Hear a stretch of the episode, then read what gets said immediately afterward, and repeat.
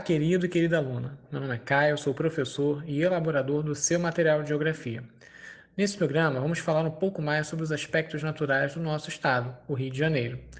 Já vimos no último podcast que o estado do Rio de Janeiro está repleto de elementos naturais em suas paisagens.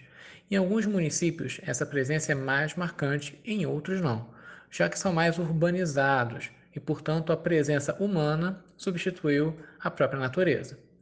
Agora precisamos identificar quais as ações humanas que são capazes de ameaçar a existência desses elementos no território fluminense. Afinal, por que a Mata Atlântica, tão característica do nosso estado, desapareceu em muitos lugares? Por que a qualidade do ar que respiramos em grandes cidades como Rio de Janeiro, Niterói ou São Gonçalo já não é tão boa?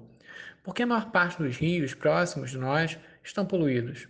Essas são algumas perguntas que vamos começar a responder aqui.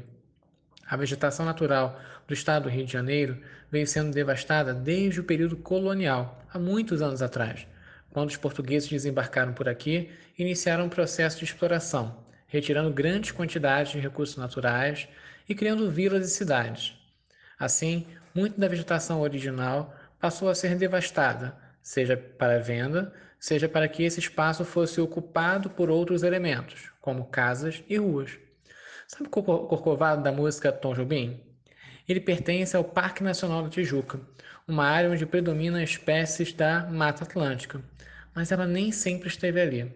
Boa parte da sua vegetação da floresta da Tijuca foi replantada, ainda no século XIX, por ordenamento do então imperador do Brasil, Dom Pedro II. Ou seja, apesar de uma natureza exuberante, a floresta da Tijuca e a paisagem marcante do Corcovado teve bastante participação dos seres humanos, seja retirando ou replantando as espécies vegetais que lá existem. Mais recentemente, com a industrialização e o aumento da população que mora nas cidades, vimos uma aceleração desse desmatamento e da transformação da natureza. As encostas, antes marcadas apenas pela vegetação, deram lugar às moradias durante o século passado a ocupação dos morros, a pavimentação das áreas mais baixas, associadas ao lançamento de lixo nas ruas, faz com que as águas que caem das chuvas de março fossem perigosas para algumas cidades do estado. Por causa dessa associação de fatores, enchentes são registradas e fazem vítimas todos os anos em vários lugares do Rio de Janeiro. E aí, o que achou desse nosso encontro? Espero que tenha gostado.